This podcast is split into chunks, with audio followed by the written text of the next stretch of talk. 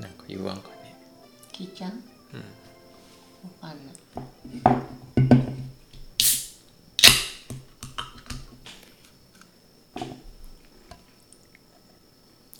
お腹いっぱいやねうん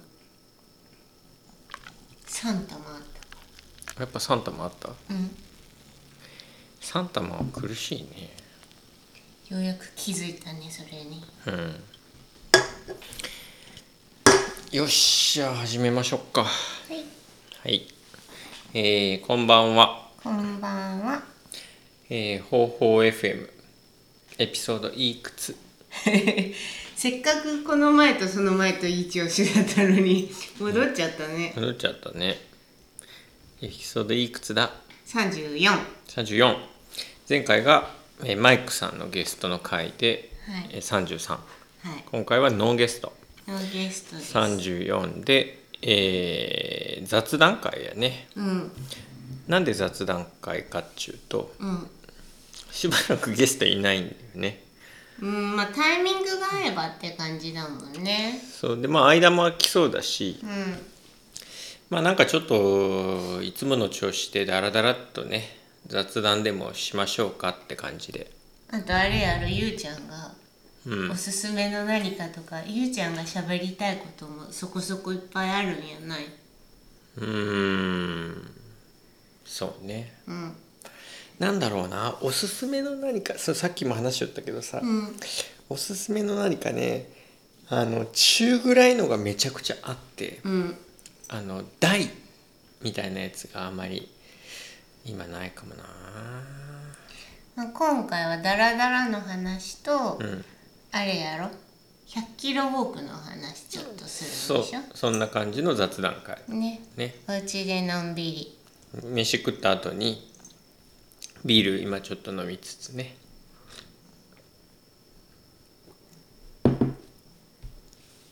「かー」とか言わないのつないつないでよビール飲んで「かー」とか言うのかと思って俺あんまりえかわいわないーどこどこの何々ですか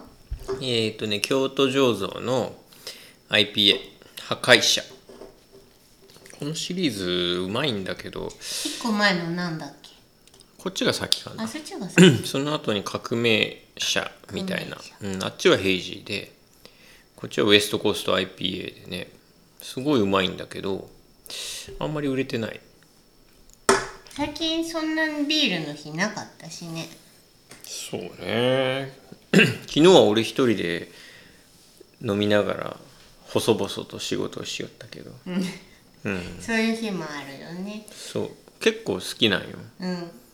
うんいい店だなって思ってんでしょそうねうんでもなんかちょっと寂しくなったりもするけどねそうね7時過ぎぐらいとかねうんあー誰も来んなちょっと寂しいなって思うんやけどうん8時ぐらいになったらもう誰も来んでいいからなって思うん だよねその1時間がねそう今からだとちょっとあれだなとか思っちゃったりそんなこと言ったら8時過ぎに来る人がこれ聞いたら遠慮しちゃうからいいやーいいのいいの、うんいの あそうでも結構さピシャッとさ9時前5分前とかにさうん「あ帰らない」っつってピシャッと帰ってくれる人多いよね手だれやねなんかうんすごい俺にはできねえと思っちゃうゆうじゃん時計見てないしねそもそもうん、そうだらだら飲むの好きやけどうんそ帰りべたやからねうね今美里の膝の上にはおはぎちゃんがいておはぎちゃんはマギちゃん猫うちのねうん下の子なんやけど黒い猫黒猫でなんか甘えモードだね今うん、おはぎちゃんは3歳になったおはぎちゃんしゃべるよくしゃべる系なんか言うかもねうーんそうかもねだってよくしゃべるゆうこさん家から来た猫焼きよくしゃべるんよ今はそうでもないけどうんおはぎちゃんは今うっねとりしてる先にいた方の猫にすっごいちょっかい出すからね嫌われてるしね、うちだと性格が悪いって言われてるんだけどうんうん昨日動物病院のカルテチラッと見た時にうんおはぎちゃんのカルテに「性格が良い」ってうん突起されとったけ、病院にとって性格が良かったんやろうねそうハギちゃん可愛いよはいじゃんね、うん顔がでかいで可愛いねはいじゃあ、えー雑談とはいえ一応ねうん1個目に話そうとしてたテーマがうんこの間の雲の平の重曹で食べたものをダラダラと話す、うんまあ工程のこととかは結構さもうお客さんにいろいろ聞かれて話したりしたしあとあれだねインスタライブで言ったりするから何言って何言ってないか分かんなく忘なれっちちゃゃっうたねねそうそうまあ、でもざっとどうぞあざっとねえっ、と雲の平を含めて、え3泊4日雲の平ってどこですかその辺もググってもらおう でえっ、と5日間休みを取ってお盆明けにうんでえっ、と1日目は移動だけ富山ね、うん、富山行って全泊してで、え2日目からお山入っての3泊4日、うん、で折り立てから入山してゲップが出たね、リラックスしすぎでしょ 家って多分こうなっちゃうんじゃないかなそうかもねそうでえっ、となんだっけ折り立てから入山して、はいえーっとひたすら登り登って太郎平小屋のちょっと行ったところにある、えー薬師峠の天場で一泊、ああおはぎちゃん、はいねえーっと薬師峠薬師岳には登らずちょっとね午後からお天気が荒れそうだったからうん、まあ、もう登りながら薬師には登らないぞって感じやったけどねうんガスっちゃったしね1日目はうんそうそれで次の日はえっ、と太郎平薬師峠のキャンプ場から、えー太郎平戻ってそこから雲の平に向かって薬師沢小屋経由でねねそううんで、えー雲の平山荘を経由してで、えー雲の平キャンプ場テント場に泊まりでえー、と3日目は、えー雲の平のキャンプ場をスタートしてうーんといくつかピーク踏んだよねうん鷲羽山鷲羽と鷲羽岳とか、な鷲羽岳えー三俣三俣蓮華岳うん、えーすごろくうん、で、えー、とすごろく小屋の横のすごろく小屋のテント場で3泊うん目で、えー翌日は、えー、と新穂高温泉に下山やねそうですねっていう感じの3泊4日まあ全部晴れたね午前中っていうか行動中は降られんかったねねそうおおむねお天気良くて本当に良かったんやけどそうそれまあその道中で食べたものの話をちょっとしようかなっていうねこの特に写真とかを見せられないポッドキャストでひたすら食べたものの話これ大丈夫みんな聞いてくれるいやあのね旅の時に食べるものって大事で俺らは結構さ重要視しとるやんそうねだけんなんかあえて食べたものの話いいと思うんだけど財布の紐を完全に丸開けにしてある状態でいくよねうんそうそこはケチらないよねうそう全泊で結構やらかしてっからねその富山でねんやらかしてるっていうのは食べ過ぎちゃったってことなんか、うん、結構そこにギュッと詰まってるじゃん確かあにの富山まで移動する時にまず、えー、と大阪で新幹線乗り換え新幹線から特急のサンダーバードに乗り換えしたけどうんその時にわざと乗り換えの時間を40分ぐらいなんていうかこう時間作ってチケットを取るときにねそう調整したんだよね遅らせてでなんでかっつうとその駅の構内にある、えー、フード何フードんフード鎌倉のことそうフードなんとかみたいなエリアよく言うじあそういうこと、ゃんうんお土産屋さんとかねご飯屋さんが集まってるとこそうそうそこで、えー、カムクラねカムクラは知らない人いるのかねいないんじゃない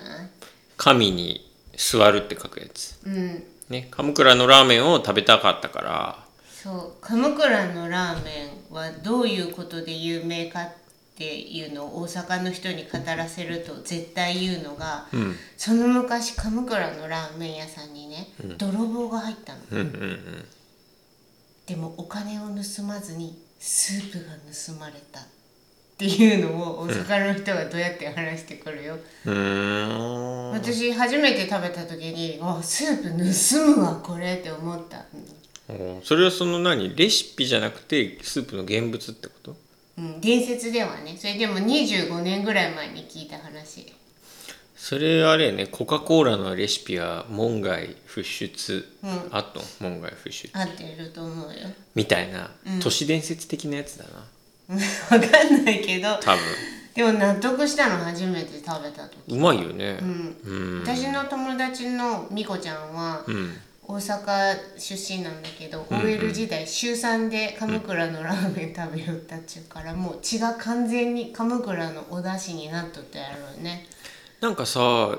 イメージ的にはさ、大阪ってほらソース、えーたこ焼きお好み焼きとかのソースっぽいイメージもあるし、うんなんか結構パンチのある味と俺は勝手に思って最初食ったら、んすごい優しいやんうんなんかもうあれもはやお味噌汁みたいな感じやん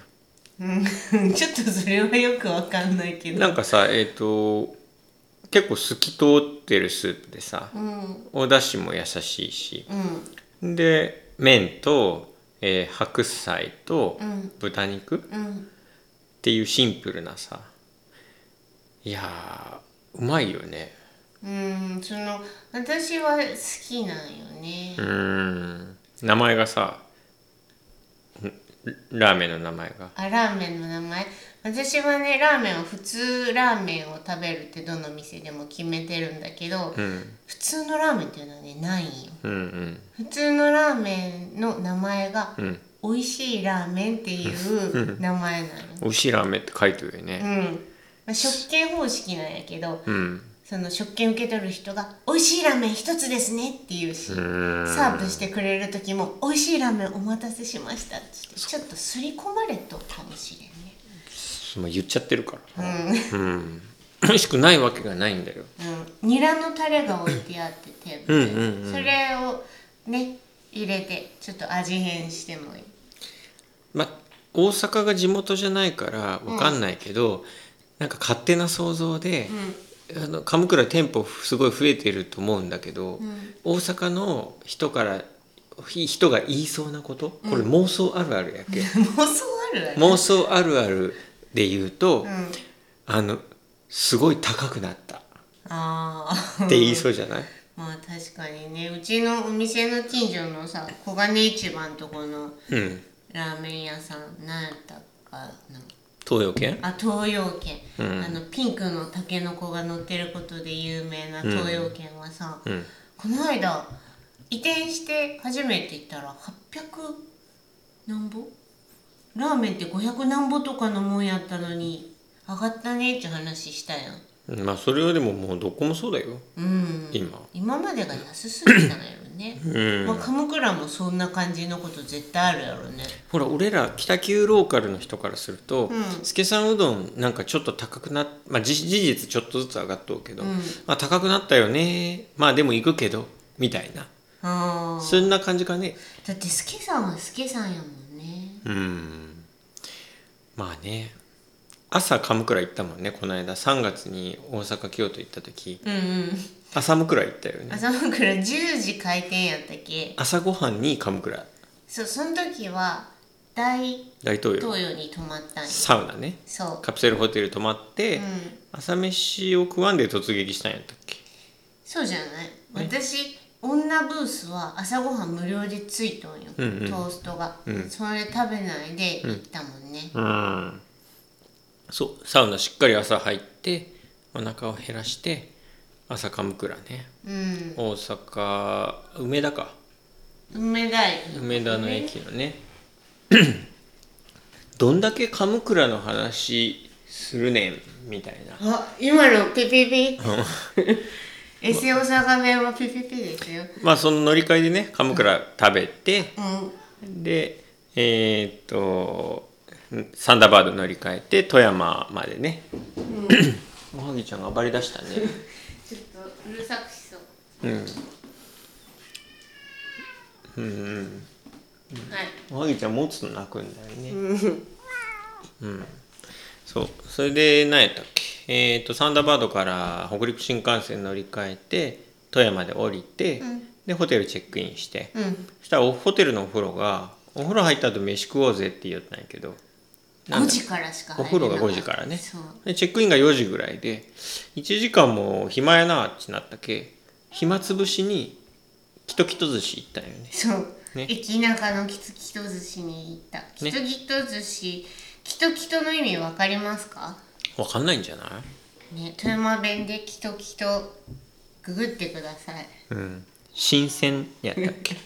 もう生きがいいとかねうんそうだけ美里のおばあちゃんはほら黒部に住んでてう、でそのきときと使うでしょん、うんうんなどんなきときとしちょうねみたいな市長ねは違うんじゃない、まあ、でもおばあちゃんがきときとし、うん、きときとようは言うかもねきときとよなんかそのきときとのお魚買ってきたよみたいなああニュアンスなんだけど、うんそれよりも印象深いのは今日の魚はもう上がったばっかりのやつだからニュルニュルしてるっつったことがある、ニュルニュルしてるうん、それはなんかネガティブっぽく聞こえるけどなんかね上がったばっかりのお魚って美味しそうやんうん上がったばっかりよねニュルニュルしてるらしい、その何水揚げしたばっかり、うん、なんか食べた時にニュルニュルするっておばあちゃんは感じたんやろうね うん、それだけあれやの富山弁じゃなくておばあちゃんの言葉やわかんないけど、まあ、きっときっとはなんか富山弁ですそうそう小倉北九州でいうところの「け」とか「ちゃん」みたいなうん、有名な方言じゃない有名な方言ねう、 んうんうん何やったっけこの間の佐賀弁のえー、坂弁の話そういう銀太ソイ銀ンねそうでえっ、ときときと寿司でお寿司食べて、うんあのほらお寿司のさ注文したやつが来るレーンに興奮しとったね美里はでもあれスシローとかあれらしいよあそううんこうレーンがピッチ分かれて分岐しとったよね、うんすごい興奮して動画撮りよったけどね 旅の高揚感ですよあれはテンションやったね、うんそうまあそのお腹いっぱいになるとお風呂入るの苦しいからあのほどほどに食べてっていう割には結構さうん終わりにくかったよね何個うか食べちゃったんねそういっぱい食べたねビールも一杯だけうん1本だけかそうほんで戻ってお風呂入って、えー街に繰り出したというかそうお風呂がねまた男女のサウナ格差があったから女は水風呂なかったんだよねそっかそう男湯はあったけど、んあの常温だったよ常温っていうかその冷やしてないうーんシラじゃなくて、うんまあ、サウナはなんかホテルサウナって感じのうんこじんまりしたやつで眺めは良かったけどねそうもうそれもサウナ格差あるあるでさ、うん展望風呂とかだと女は大体目隠ししてあってだってしょうがないエッチな人を見るかもしれんけのり巻きせんべいがどうんそれじゃあ全然見えなかったう何も見えんかったよーんまあ難しいところやねその問題についてはうんまあその後えーっと富山の、えーアウトドアショップのねオンスっていうお店にちょっと行ってうん神殿に乗ってね行ったんだよね、うんそうでなんか、まあ、荷物も増やした増やせなかったからなんかあの別に何も買えなくってねいっぱい買いたいのあったけどねいやめちゃめちゃ欲しいもんいっぱいあったけどあんまり買えなくてあの行動食ぐらい買って出ようと思ってレジしよったらうん「お店されてる方ですよね」って言われてあれとってね「う、ん、あああはあ」みたいなね塩しか買わなくてすみませんみたいななったね申し訳ない感じになったねう、ーんそうなんよそれでその後夜んそれどこ行ったんだっけそのそ後の後うんあのビール飲んだあビール飲んだんかなんだっけあそこビール飲んだとこそぎろあ全然もうこれ俺忘れて思い出せないなって言っとったのがまさに思い出せんわ今それメモしてないそういうヒンタそういうヒント違うの出てきちゃったねーうんそがんなんだっけそがあっこよおしゃれなエリアようん、お店の名前は今あこれね読めないわなんだっけそがわやなかったっけ 蘇川かな違うっけえっとお店の名前はねブリューミンっていうブルワリーがやってるパブでなんかあのいろんなお店が入ってる施設やねうんなんかな全然思い出せないや全然思い出せないのその建物の名前をうんだってその漢字で書いておけ読めんのよもう蘇我であっと蘇川ベースかうん蘇川ベースっていうところにいろいろご飯屋さんが入っててそこにある、えーパブねでビール飲んだねそうオンスから5分10分ぐらいのとこにあったんだよね、うん、ここのグラスがすごい可愛くてねブリューモンやったっけそのキャラクターが、そうそうそうもうちょっとねググってほしいんだけどブリューミンブリューミンは氷見に本当はあるんでしょ本店はそう醸造所は氷見にあってでなんかそこの人もすごい感じよかったよねうんそ一杯ずつ飲むつもりがねそう行った時満席やって、ううんうんそのフードコートそれこそフードあコートフードコ的にートさなんでフードコートが出てこなかったのこうあっちのテーブルでも飲まねますよって言われたんだけど、うんそっちのテーブルで飲むんだったら普通のプラカップって言われてああいやこの可愛いやつで飲みたいっつってわざわざカウンター席を詰めてくれたよねそううんでも富山の人ってシャイなんかなありがとうっつってさ、うん顔見ようとするのに絶対こっちを見ようとせんかったよね2人とも席移ってくれた2人とも、それをまあ単にその一人飲みしようったおじさんがシャイなだけなんやいねやお隣の女の子ももう絶対何が何でも見らんぞぐらいの首の角度で見らんかったよあそ2うなの回言ったけど2回とも知らんぷりやったあんまりオープンじゃないのかなまあでも県民性みたいなのはあるんじゃないうんちょっとシャイな感じはあるかもよへえそうでまあここでビール飲んででその後ビール飲みすぎたよねいやいやでもまあ俺が2杯で美里が1杯とかかなうん大きいので飲んだよそうヘイジーなやつをねパイントで飲んでうんそう美味しかったねそうねそうでその後えーっとなんかチェックしとったお店なんか割と地のものを食べさせてくれる感じの居酒屋さんで金銭銀銭銅銭やったかなうんっていう金の泉銀の泉銅の泉って書くちょっと変わった名前なんやけどなんか横丁みたいな感じでね、うんなんか別館とかなんかそういう感じでもともとあったのがどんどん増えていってこの辺一角全部同じ店ですみたいな感じのねちょっとイケイケな感じやったよね夜の街の中でそうね周りはもうほんとスナックとか飲み屋街って感じで金の泉って書くねそう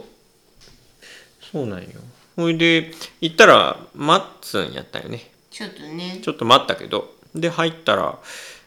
照明が超暗くてうん店の中うんでも めっちゃ美味しかったよ刺し盛り頼んだら10種類乗った刺し盛り来て、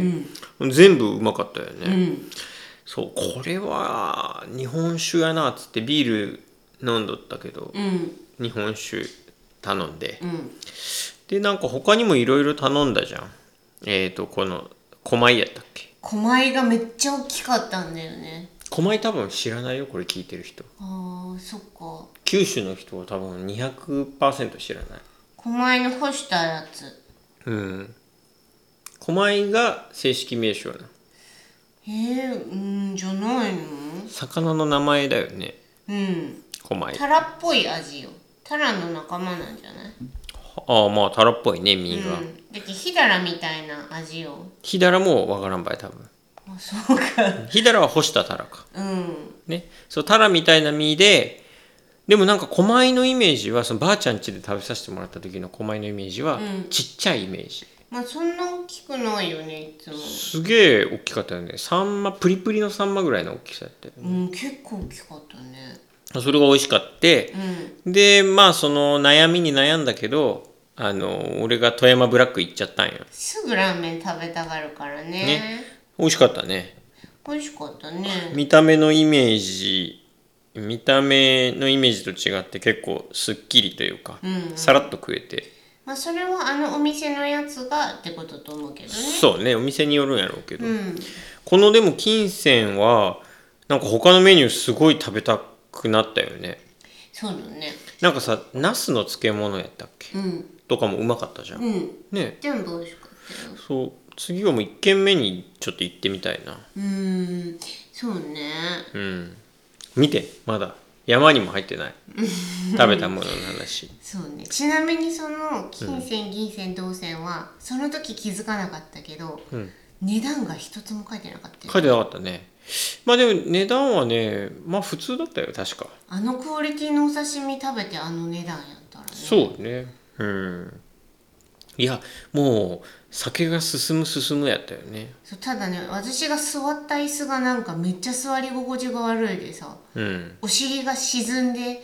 その椅子の周りの側のとこが太ももに食い込んできて、うんうんお腹も圧迫されて苦しくなってきて、お店は結構ボロっちかったもんねそうだねあの椅子の居心地が良かったらあと2品ぐらい食べられたかもしれんね何やったっけなあれやろマスのし締めたやつああやろうまかったよな昆昆布締めね、布締そう昆布締めはもうそのまま食ってくださいって言われて、めうん食べたらね確かにお醤油なんかいらねえって感じで、うん、うん、これはちょっと思い出せるね富山はねマス寿司とかもあるけどそのマスがこう売りよねそうねうんコンビニで朝さうんマス寿司のおにぎりおにぎり買買っっちゃたうね現象ねうん、あれ前回も買っちゃったもんねそれでも本当九州の人からしたら馴染みないからもうそうなんだろうねどこにもないでしょわかんないけどうちは普通にばあちゃん家行くたんびに食べるしさばあちゃん家から送ってもらったりその美里と一緒に里帰りした時に、そんなんやって食べるから、うん富山って感じするそうだね、マスのお寿司はう、んうんうまいよねまああとかまぼこもさ独特や富山のかまぼこ、ぐるぐる昆布でぐるぐるのやつとオレンジのぐるぐるのやつと、うんうんあと水色のぐるぐるのやつとかもある、うん、全然美味しそうに見えない色だけどまあねでも私にとってかまぼこってあれなんよ、うーんなるほどねうん、もうでもそろそろあれじゃないスケさんの「スケ」って書いたかまぼこが恋しくなってうん、あれあんだけも薄く切ってあったらかまぼこ感あんまないよね、確かにねちょっとぐらい歯ごたえあった方がうまいよねまあ、あれは飾りやねうん俺昆布あんまり好きじゃないけど、うんあの富山の昆布ぐるぐるのかまぼこは好きだわうんあのかまぼこの難点1個あげるとしたらめちゃめちゃお箸で持ちづらいよああ滑るねちっちゃい時全然持てんかったぬるぬるしてるうんそう、まあ、この金銭はおすすめやねうんそう、まあ、これが前の日でで次の日はそのマスの寿司のおにぎりを買って山に入りましたっうんて感じかそう6時10分に駅前出発のバスに乗ったからうんそのバス待ちながら食べたねねまああとは山登ってうんまあ行動食つまみながらえーっと最初に食ったものは太郎平小屋か太郎平小屋のうん太郎ラーメン太郎ラーメン説明して太郎ラーメン太郎ラーメンはまず丼に太郎ラーメンって書いてあるそうねこれはずるいよね太郎ラーメン専用の鉢ってことようんすごいよねずるいそして醤油のラーメンで、うんえっとなんだっけわかめとうんオレンジのぐるぐるのかまぼこかまぼとこと餃子にんにくのお醤油漬けが乗ってる、それが最大の特徴だようね、ん、スタッフさんが取りに行っうんてつけてくれてる、ねめっちゃ美味しかったこれめっちゃ美味しかった餃子にんにくこれはやっぱね太郎平小屋はやっぱ太郎ラーメン食わないとダメだろううね、ん、このお汁をさ極力少なく麺がひたひたになるぐらいにしてくれてるかうん、ら、うんしっかりの飲み干すのがねそうそうそうあの一番全部麺飲むとクレイジークライマーって出てきて薬師の薬師だけのねイラストがこれ薬師だよねあれ向き的にこれ違う太郎山かこ知 らないこに小屋がある もん本当だ、ね気にしてみてなかった訳して思いよった俺そうこの時は太郎平小屋入っついて太郎ラーメンとビールとおでんねうん食べましたねそうそれでまあお昼ご飯とってそっから薬師峠、えーキャンプ場着いてテント張ってそしてまたビールを開けた太郎平のビールはねサントリーさあそこもちゃんと言おうと思ってたよねそう太郎平の小屋のビールは主に全部サントリーで、えーモルツかサントリーのトリプル生初めて見たこれうんいや俺は見たことはあったけどあんま美味しくなさそうだなって思って飲んだことなかったけど見た目がね、見た目がね生だるのデザインなんだねこれうん、なんか言われてもピンとこんかったけどね一応こうビールの飲んだ本数を言っていこうと思うけどえっ、と太郎の小屋でモルツの350缶1本飲んででえっ、と500缶1本買ってったのようんた太郎平小屋ででそしたらこの薬師峠のキャンプ場でビール売ってて期間限定なんだよねそうそうそうまああの受付がいる時はねうんビール売っててでそこで350を買うからおいちゃんに頼んでね、350の買うから、う太郎平小屋で買ったこの500缶を冷や冷やさせてっつってその小屋の前の沢水で冷やしよったんやけど、うんうんちょっとそこに入れていいかっつって言ったらあのこうごっちゃにならんようにしてねって言われて優しいね、うん、冷やさせてもらってそして俺はきキンキンキンキンじゃないな金ぐらいやね、うん金ぐらいに冷えた350缶持ってテントで開けたとうんねえーそんな感じかじゃあ350350、うん500が この日のビールやね、 500この情報必要か なはい金額を言わないといけんのよあー350が600円やったっいやえっとね800円かなけ800円か800円で500缶が1000円でで太郎平小屋の生ビールは1200円だったそう北アルプスのえビールって高いんだよねそうようんそう保険員に慣れた九州の人たちからするとすげえ高く感じるけど生ビールが600円やもんね今700円かもねあ本当保険員はあの書いとった帳面をどこにやったか分からなくなっうんまあいいよもうたあれに全部ね書いとる、うんうんまあそれで1日が終わりまして、え2日目か2日目はねちょっと語ることが多いよねうん、語りよって探してくるへもうないいいよいいよえ全部メモしといたのに2日目はねまあ朝行動食朝飯ピャッと食って、うんえー行動食食べながら、えー、雲の平小屋まで行く前にや前に薬師沢小屋か、うん薬師沢小屋で、えー、とシーフードヌードル買ったらうん、お湯入れてくれて嬉しかった優しか ったねね、まあ、あのバーナー出すのめんどくせえって思えたうから、ん、そうそれで、えー、とカップヌードル食べて、うんちょっとパワー入れてで急登登って雲の平小屋まで一気にうん、ねいやー雲の平よかったね2泊しよう今度うん何それ雲の平山荘に泊まって雲の平の転売に泊まるってことうんうんそれは何でもいいんだけど、うん三そこからこういろんな方に行って戻ってするあ戻ってくる、ん水晶行って戻るのいいねうんちなみに薬師沢小屋情報あそう帳面見つけてきました、うん薬師沢小屋情報の大事なことがあったから言っとくと、うんビール2リットルっていうメニューがあったあったね、うん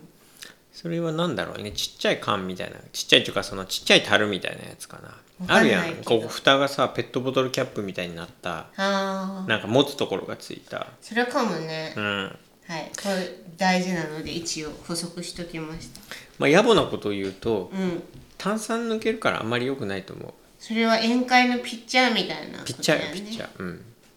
そう宴会のピッチャーって全然美味しくないよねあれは気分よねうんえー、っとそれで雲の平山荘ようん俺は雲の平山荘にすごく行きたくて、うんで雲の平山荘でお昼ご飯食べることを決めとったんようね、んで行って、えーお昼ご飯もうないやつとかもあったんやけど、うんうん俺らが食べたのはえー、っとまずそうちょうどあれなんよねヘリが来る前日前々日とかやったんよねねおはぎおはぎちゃんが来たうんえー、とまず台湾風チキンライスかうんともう一個頼んだのが、うんチキンムアンバライスはいの2つねはいもう全然わからないのねこれ声だけ聞いても声だけうん声っていうかその名前だけ聞いても、まうんあこれじゃあちょっと写真のしとくわそうねうんはいであの雲の平山荘のホームページ見てほしいああそうねそれがいいよあの食に対する結構こだわりがかなりあってうんうんそれを見ると絶対食べたいなって思ったんだよね、うんでまあ一応そのまあなんていうかせっかくお昼ご飯食べるわけだしちょちょっと失礼してビールも せっかくだからねでここがすねおーっと思ったのがビールが全部ね夜な夜な、夜な夜なのビールあったね、えっ、とヤッホーねヤヤッッホーブルーイングのビールがあって、えー夜な夜なエールインドの青にあとは東京ブラックうんとあとはなんだ水曜日の猫かな猫あったっけあのカエルのやつなんかまあヤッホーのビールが4種類ぐらいあって、うでちなみにお値段は1本1000円でしたねんうんうんうんいやもう十分ぶっちゃけ1200円の生ビール飲むよりヤッホー飲む方が絶対うまいから本当うんそうでもうそこにご飯美味しかったじゃんうん染み渡ったねねで美味しかってもう気を良くした俺はその雲の平山荘でうん夜な夜な とおはぎちゃんが夜な夜なとうんインドの青鬼を1本ずつ買ってう、んで天場に行ったんだよねあ白濁りだうーんなるほどうんその何ヤッホーのもう一個のってこと、うんうんじゃあ何夜な夜なとインドとうん白濁りとう、んその時によるんじゃない夜んやろうねうんうんはいおはぎちゃんがなん か泣きよねおはぎちゃん情報はいいですようんそうでまあえーっと天場に行って、うんえー、雲の平山荘で買ったこれ何それパンケーキケーキってずっと言ったけど、うんフルドライフルーツとナッツがいっぱい入ったちょっともちっと固めのパンだったパンねう、んまあでもどう見てもケーキっぽかったけどうねんうんそうそれ食べながらコーヒー飲んでまあダラダラした後にうん晩ご飯かそう晩ご飯は基本的に全部スモールツイストだったんだよね贅沢だねうんでも良かったよねうんなんか元気美味しいしさうん元気出るしさ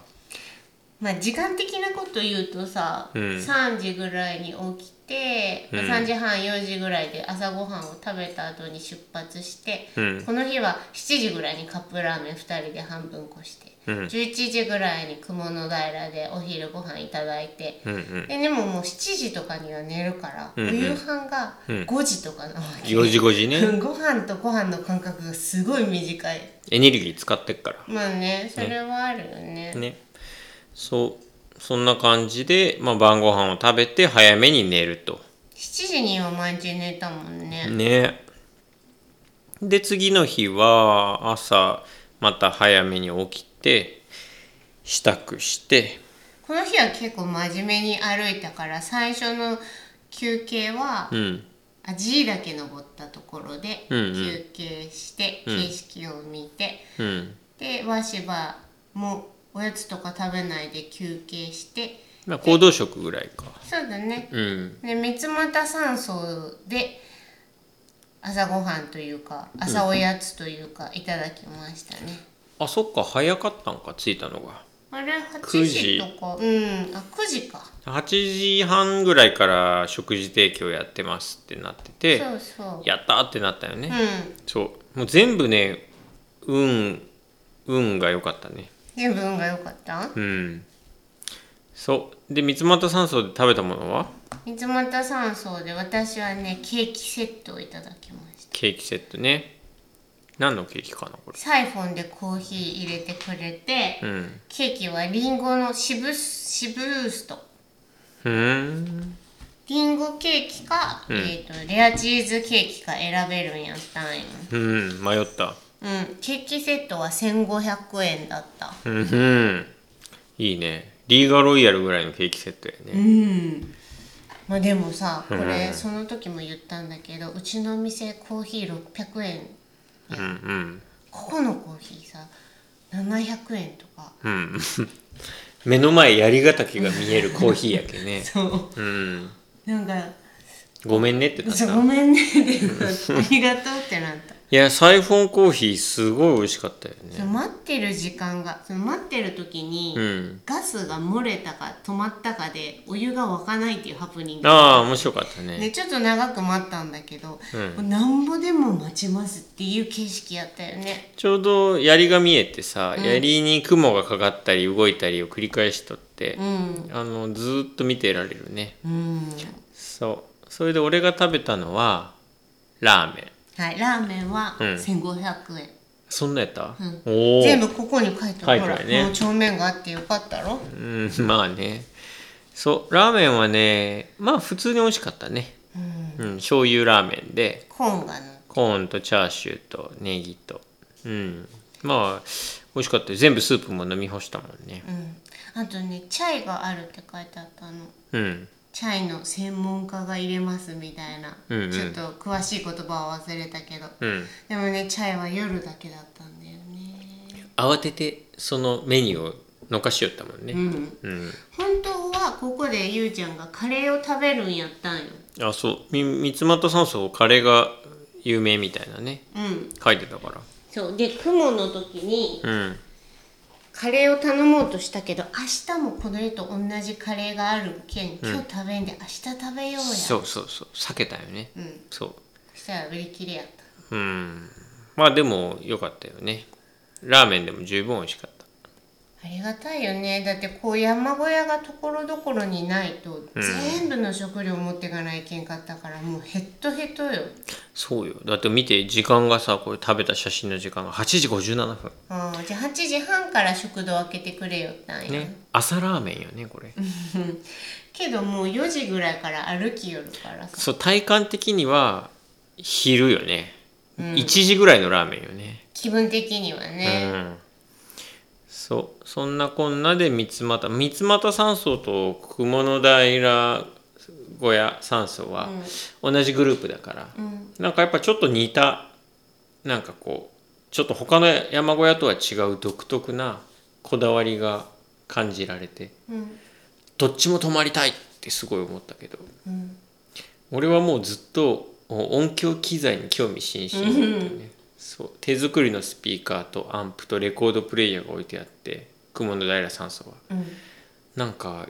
まあレコードはかけてなかったけど、うんでも普通にかかってる曲なんか良かったしジャズとかうん止まらないとなと思ったね、うん夜雲の平山荘に泊まったら夜ご飯に石狩鍋が出るいいね、お昼食べる時さ石狩鍋のさ鮭をさ切ってたよね、うん、まだ半生ぐらいのやつをねうん結構力仕事と思うよあれねじょんじょん切りよったけどうんみんな楽しそうに働きよってそれも気持ちが良かったよねそうねなんかみんな感じが良くてうんなんかどう言っていいか分からんけど他の山小屋の人ともまたちょっと違う印象があったけどねうーんうん体育会系集が少なかったみたいな感じ、うん文系集がしたよね若干そうねそれ小屋の雰囲気がそうだからなのかこれちょっとあんまり言うとなんかやばいかもしれんけどなじゃあやめとこやめとくうーうん言う ななんか山小屋ので働いてる人にありがちなうん変な人オーラみたいなのがちょっと薄くてあそうなんか普通に近い感覚のうん人が多かったような印象うーんでしたうんこれ最大限に今まろやかな表現で言ったけどかないいすごいいい小屋だったから次は小屋泊で行こそうだねうねそうであとこの日はもう三つ三つ股山荘を過ぎたらなんだっけすごろくかうんすごろく踏んですごろく小屋に向かって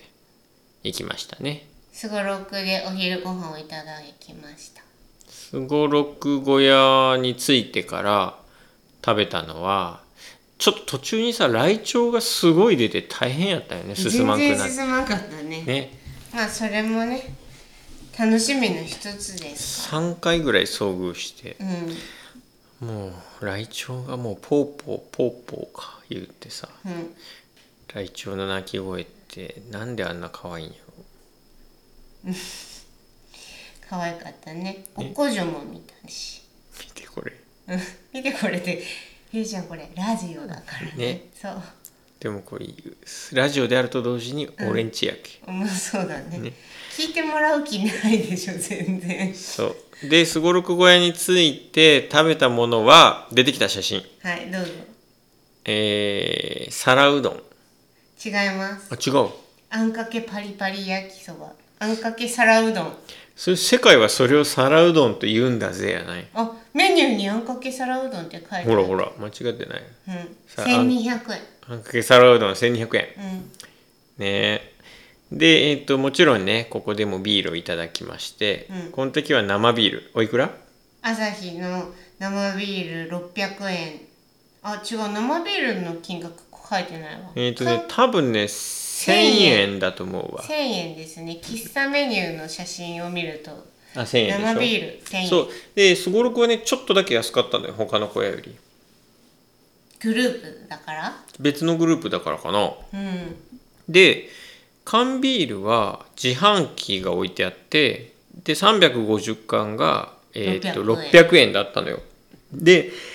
今回の旅で最安値の缶ビールで俺はまあ朝日スパドライそんなに好きじゃないんだけど、まあ、それでも自販機でひ冷えたねうんこれはもうキンキンうん金じゃないこれは金金キンキンに冷えたスーパードライはやっぱうまくて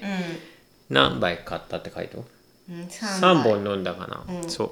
これ今回の旅でビール代だけで1万円超えるんじゃないかっていう心配があったけどギリギリ超えなかったのかなううん、んまあ、でもビール飲むぐらいしかすることなかったもんね全部12時とかに到着してたからね小屋に、そまあしかし三俣小屋のとこからあ三俣山荘のとこからすごろくまではさ、うん巻き道があるのよううん巻き道中道、うんうんその稜線ルートっうんうんてあって、うん別に巻き道でもいいかなって思ってたんだけどうんもちろんピークは行くよねりゅうちゃんはねうん行ったからこそのうん美味しい朝日スーパードライだったねそうそうそうそうそういやーよかったすごろく小屋の天場も雰囲気良かったじゃん、う池があってさん楽園感あったねねえそうまあ夜はスモールツイスト食べて味何種類もあるからねね次の日最終日がうんもう降りるだけ降りるだけこの日も濃いよね降りるだけだから、うんビュンビュン行きましてまあ、途中でねあの方法に来てくれるお客さんに会ったりしながらも、うんえービュンビュン降りましてえーっと鏡平山荘はね何も食べんかったまだやってなかったんだっけうん本当はかき氷が名物なんだけどねうんそうまあ休憩だけちょっとして、でまあビュンビュン降りてで、えーわさびだれ小屋かうんもうほとんど降り切って林道に入ったとこにある、ぶっちゃけ肯定的にここで食べなくてもいいぐらいの補給する必要はなかったけどもうん、うん絶対食べたかったのが私はね、わさび平小屋でおそうめんが食べたかっへただってさ綺麗なお水が流れた男のおそうめんなんて絶対美味しいやんね800円だったかなおそうめんうんそんでいつも大体さそんなにお腹ペコペコにならないから、二2人で半分ことかでいいねってなりがちなんだけど、う一んうん1人1個頼んだんようん頼んだね結構量あったよねでもほらそうめんって水やけさそうですねねうんつるつるとつるつる食べた美味しかったね美味しかったなんかこのさめんつゆの塩気がすごい染みたよ、うん私おつゆ全部飲ん飲んだだ最終的にうまかったよ美ね味しかったそうだよあのーちょうどさえっ、とスタートから最後までずっと一緒やった、うんえっ、と空中のガイドされてる安武さんうんの、えーガイドツアーのご一行と、抜きつ抜かれつうん4日間ね,、そうねあ1日目はでも太郎であったからうん2日目以降ずっと抜きつ抜かれつやってた人たち、最後さ俺らが下りぶっ飛ばしてさ、うんすごい先抜いて先まで進んだんやけど、うんそうめん食うたら追いつかれたんよねそうめん結構待ったしねそうそうすっごい羨ましそうに見よったよそうめんをそりゃそうやろ それで結局そうめん食べたら追いつかれた挙句に向こうの方が先にスタートするみたいな感じになって、うんで後からスタートして、うまた抜いたんよねうん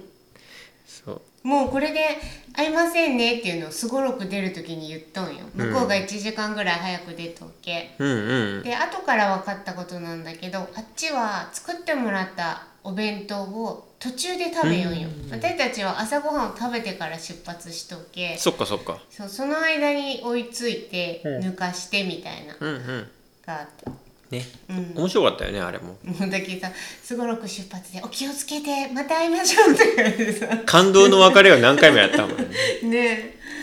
そうでまあそんなこんなで新穂高温泉におりましてうんあ近かったねねやっと4日ぶりのお風呂ねそうね4日ぶり、3日ぶり4日ぶりです、まあ、そんぐらいだって前日の夜富山で入ったっきりやけそうね四日気持ちよかったねど4日ぶりのお風呂入ってうんなかなか泡立たない髪の毛くないまあそうねいやこんなに泡立たないの俺みたいなうんそ石鹸を使って体を洗うということがこんなに贅沢なことなのうか、ねえ気持ちよかったようねん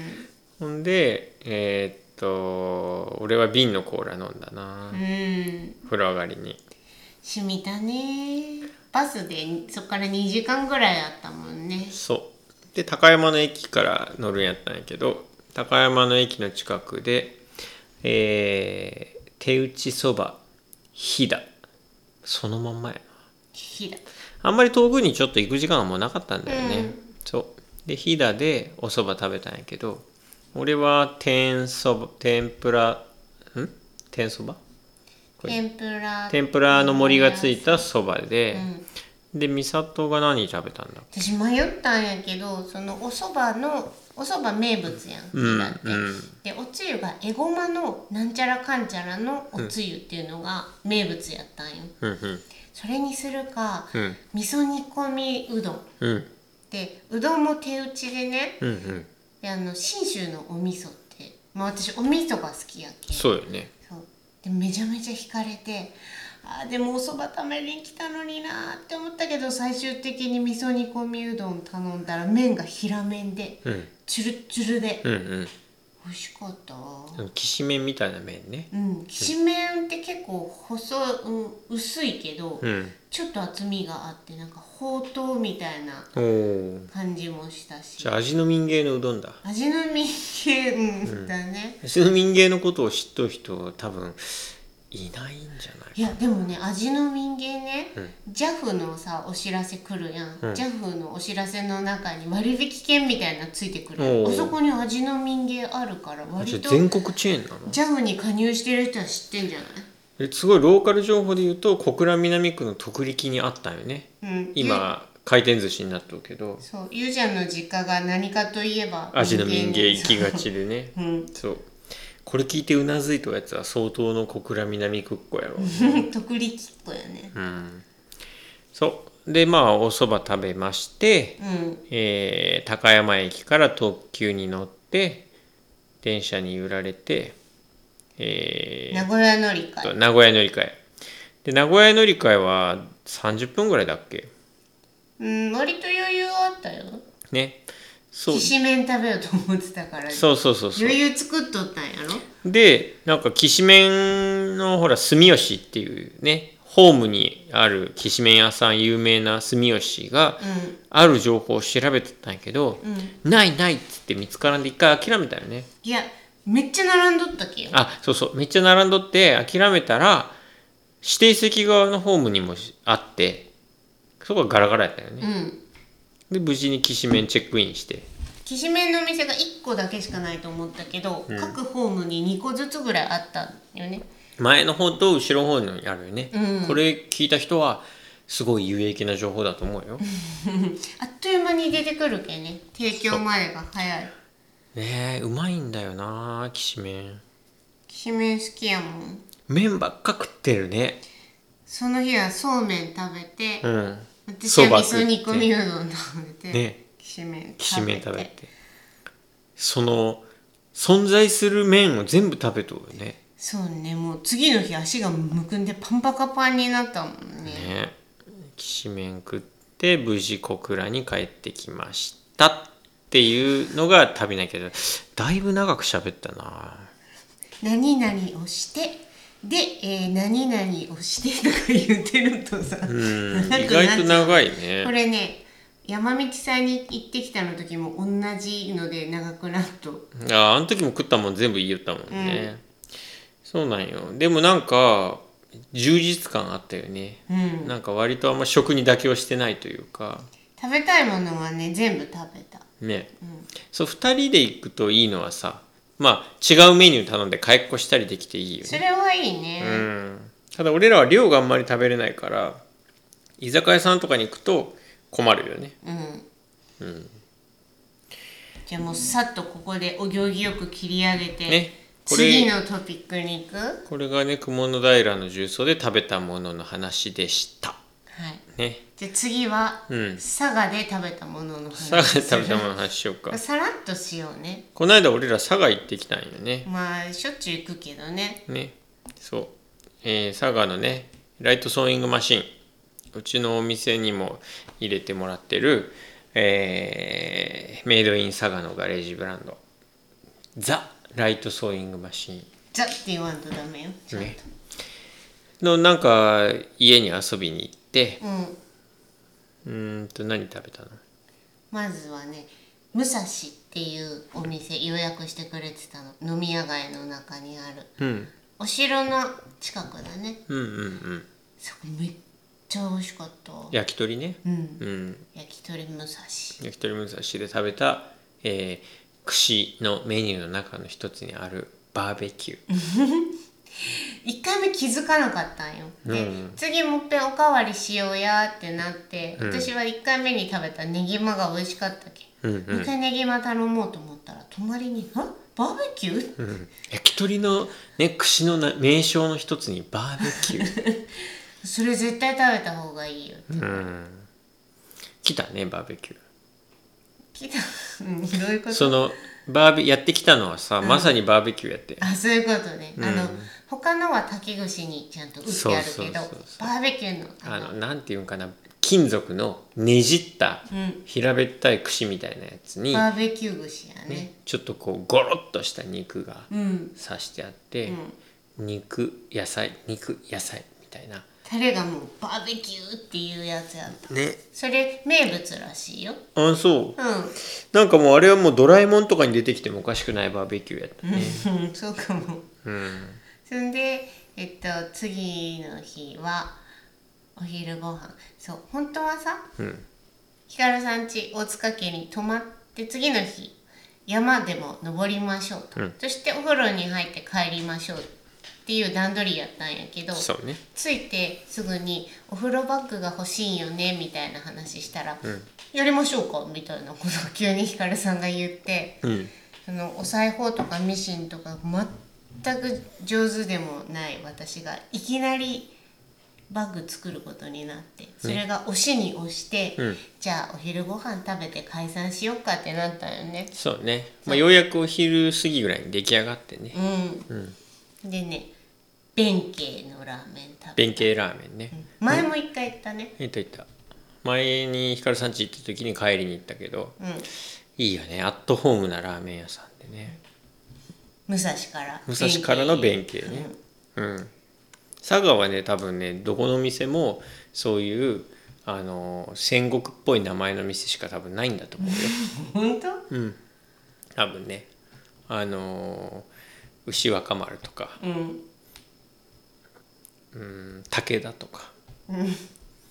そういう名前の店しか多分佐賀はないよじゃあドライブイン鳥はドライブイン鳥ねドライブイン鳥は美味しいけどうん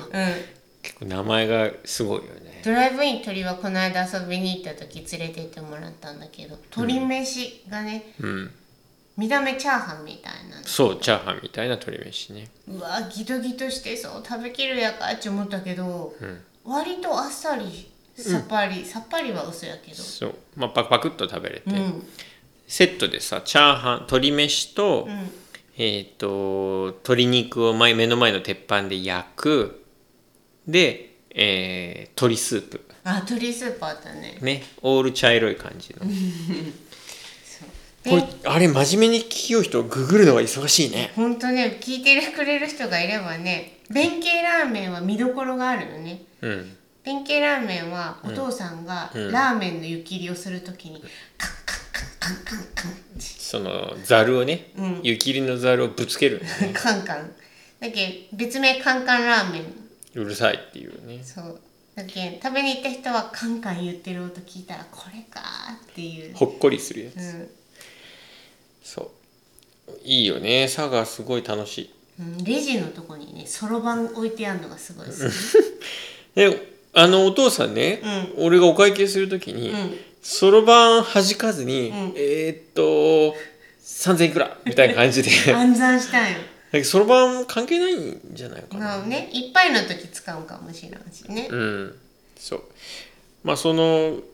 ね佐賀行ったのはいよ予定しとった感じとは違う流れで成り行きでいろいろなんか流されるがままに楽しんだ感じだったねそうだね楽しかったねうんまた来週行こうん行きたいよねうあ木んま漏れり日ああんまり行きよったら嫌がられる木漏れ日は木漏れ日はねサウナでしょうんそうヒカルさん家のすぐ近くにあるすぐ近くっていうか、まあ、ちょっとよね車で5分ぐらいのところの、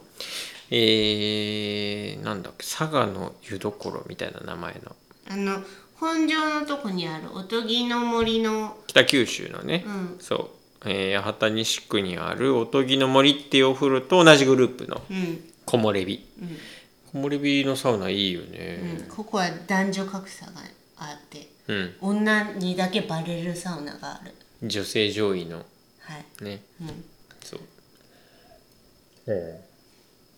まあでも男湯もねしっかり熱くて水風呂しっかり冷たくて、うんあの休憩するスペース多くてうんかなり良かったねうんうんまた来週行こまた来週行こう そう、まあ、なんかさその、まあ、食べたものはよしとしてさ、ううんそのヒカルさんのところでそのミシン踏ましてもらったじゃんうんすごい勉強になったねめっちゃ勉強になっただってさ難しいじゃんまあそうだねなんかもう今まで世の中にこう身の回りにあるねこう製品例えばこの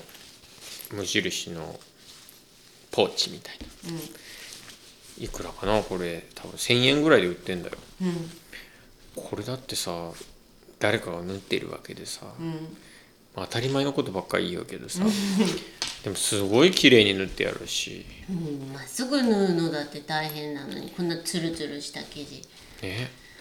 まあだまあそう考えてさ俺き今日かなうんお店にあるねヒカルさんとこライトソーイングマシンの製品をねうんやっぱこう改めて見たけどまあ綺麗うん仕上げが、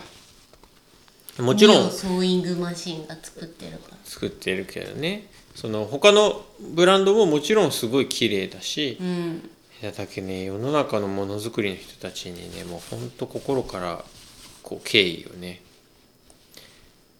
敬意を何にするっていうんだっけ今日する敬意を表する改めてねねうんいやすごいよ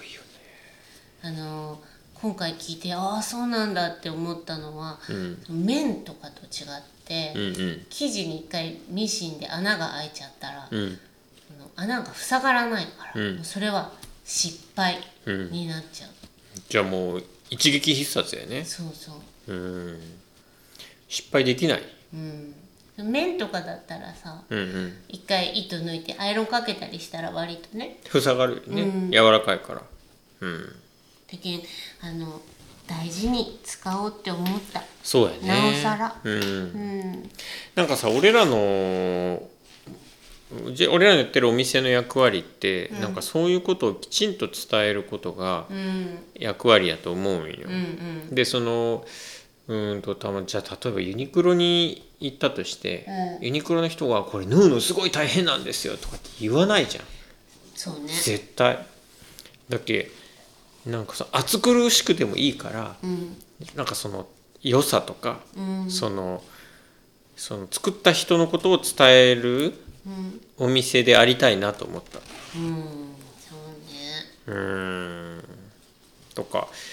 まあ俺らは知っとうけさすごく愛着が湧くけど、うんなんかお店に来る来てくれるお客さんからするとうんその顔知らないじゃんうんけどさできるだけ顔を伝えるというかさ、うんあのポッドキャスト一回出てもらったけどさうんエピソードをいくつか忘れたけどうん聞いてもらうとして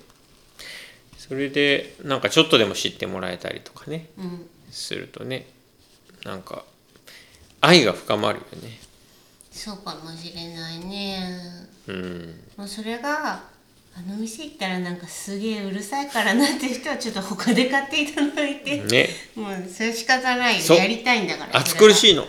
そうでもどうなんだろう暑苦しいのだろうか果たしてクッカーの話とか振ると俺はすごい多分長いと思うんだよねうんうんうんでもさ例えばさ服とかでもさうんその気づかなかったことをさ教えてもらうとすごい面白いじゃんうんその例えばうちに置いてるブランドでそのブラウンバイツータックスうんとかね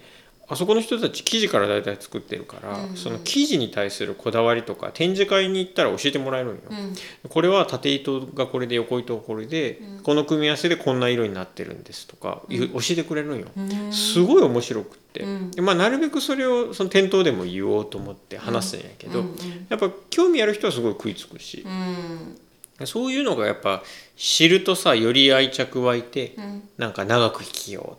って思ってもらえるから、うん大事なんかなって思ううんそうなんよねなんかひかるさんところの通販でうんその買い物する人がうん「方法 FM 聞きました」つって注文してくれる人がまあまあいるよって言われてうんちょっと嬉しかったよ嬉しかったねね役に立ったんだなと思ったらうんそう結構うちはもうすぐ在庫切れちゃってたからそうだね、うんあの丸八の宮子さんもうん岐阜から注文があって,、うんって言って岐阜って思ったら「方法 FM」うーんって言ってたよっつって意外と聞いてるね誰も聞いてない体で喋るよっていう誰も聞いてない体じゃなければ1時間も食べたものの話だらだらできないよねこれはでもね多分役に立つと思うよだといいね次に同じ旅する人のねあじゃあ次のお役立ちの話をしようかもうだって1時間になったよ、うん今日のもう一個のトークテーマね、うんうん100キロウォークの tips チップスチットポテトチップスじゃないよ何の略なんわかんないわ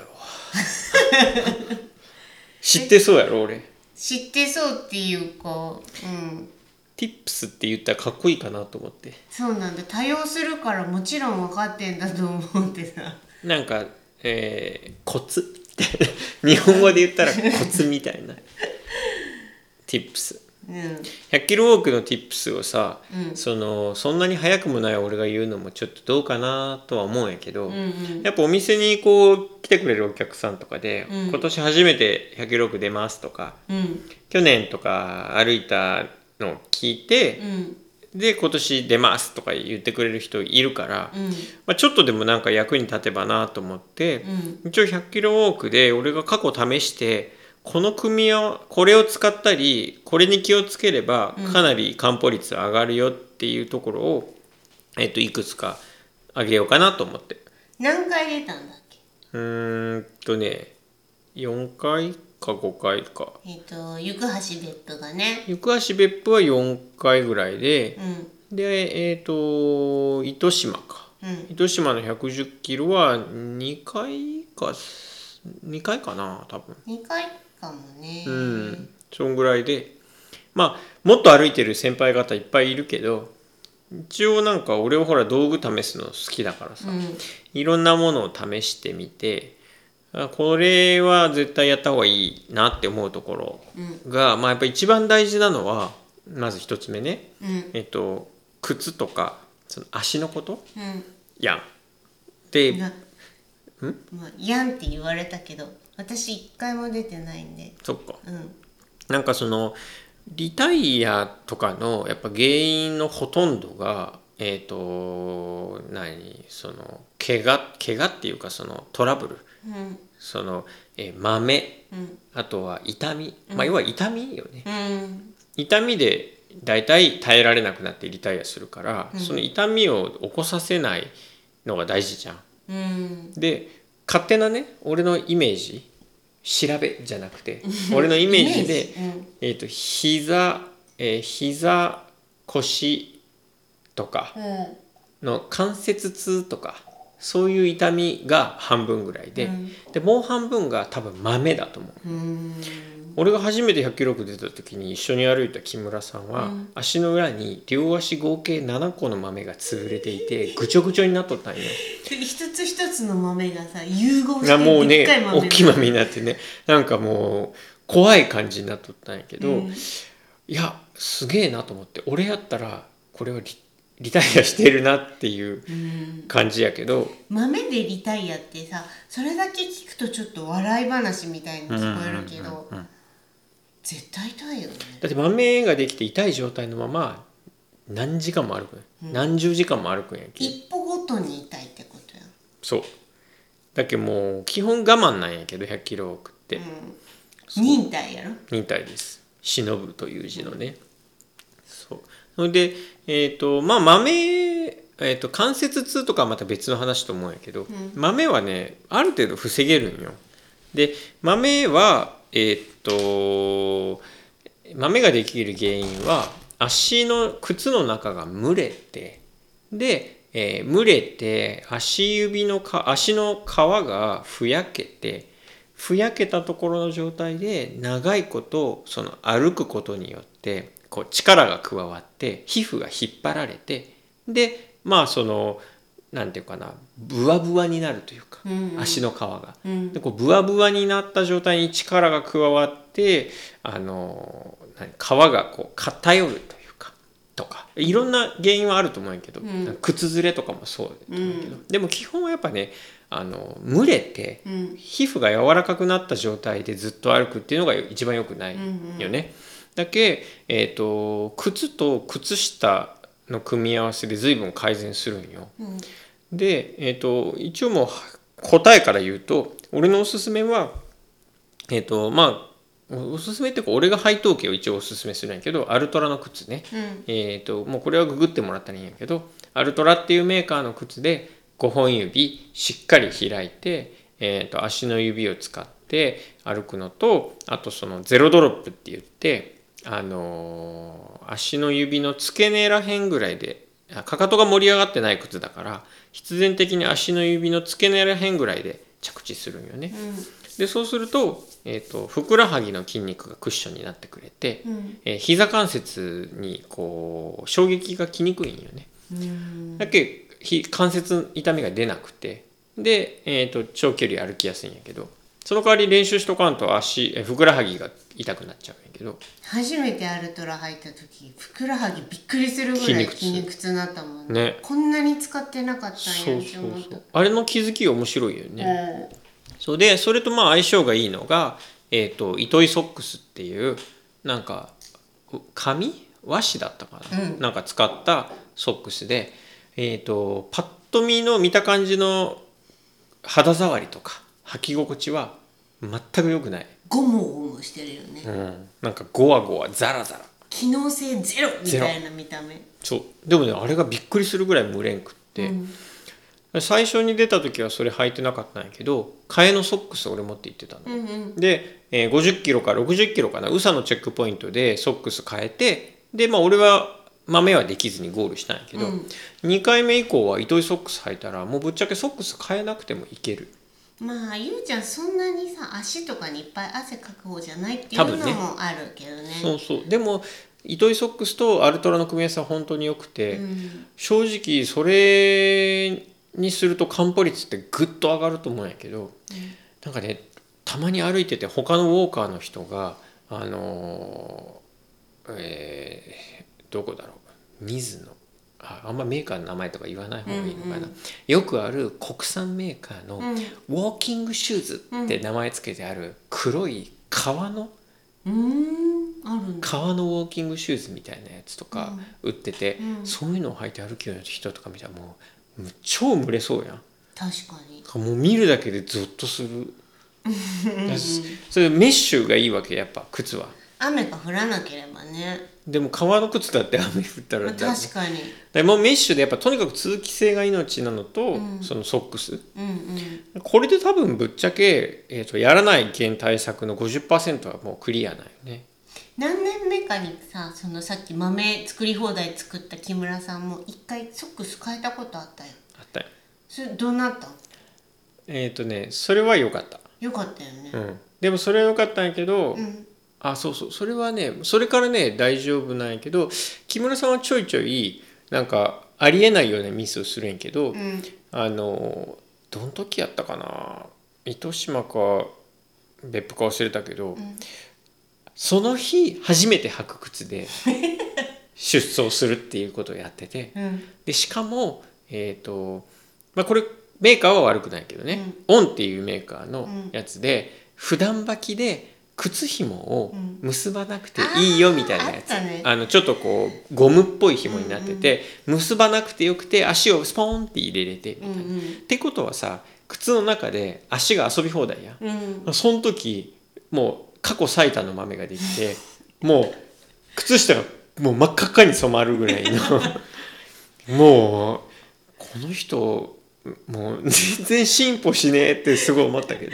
木村さんの話で言ったら1回目が一番面白かったねなんだ初めて出た時にみんな荷物なるべく減らしてくるやん、あーうんでも木村さんはうんうんお母さんがお弁当作ってくれちゃうそうそうお弁当すごい重くて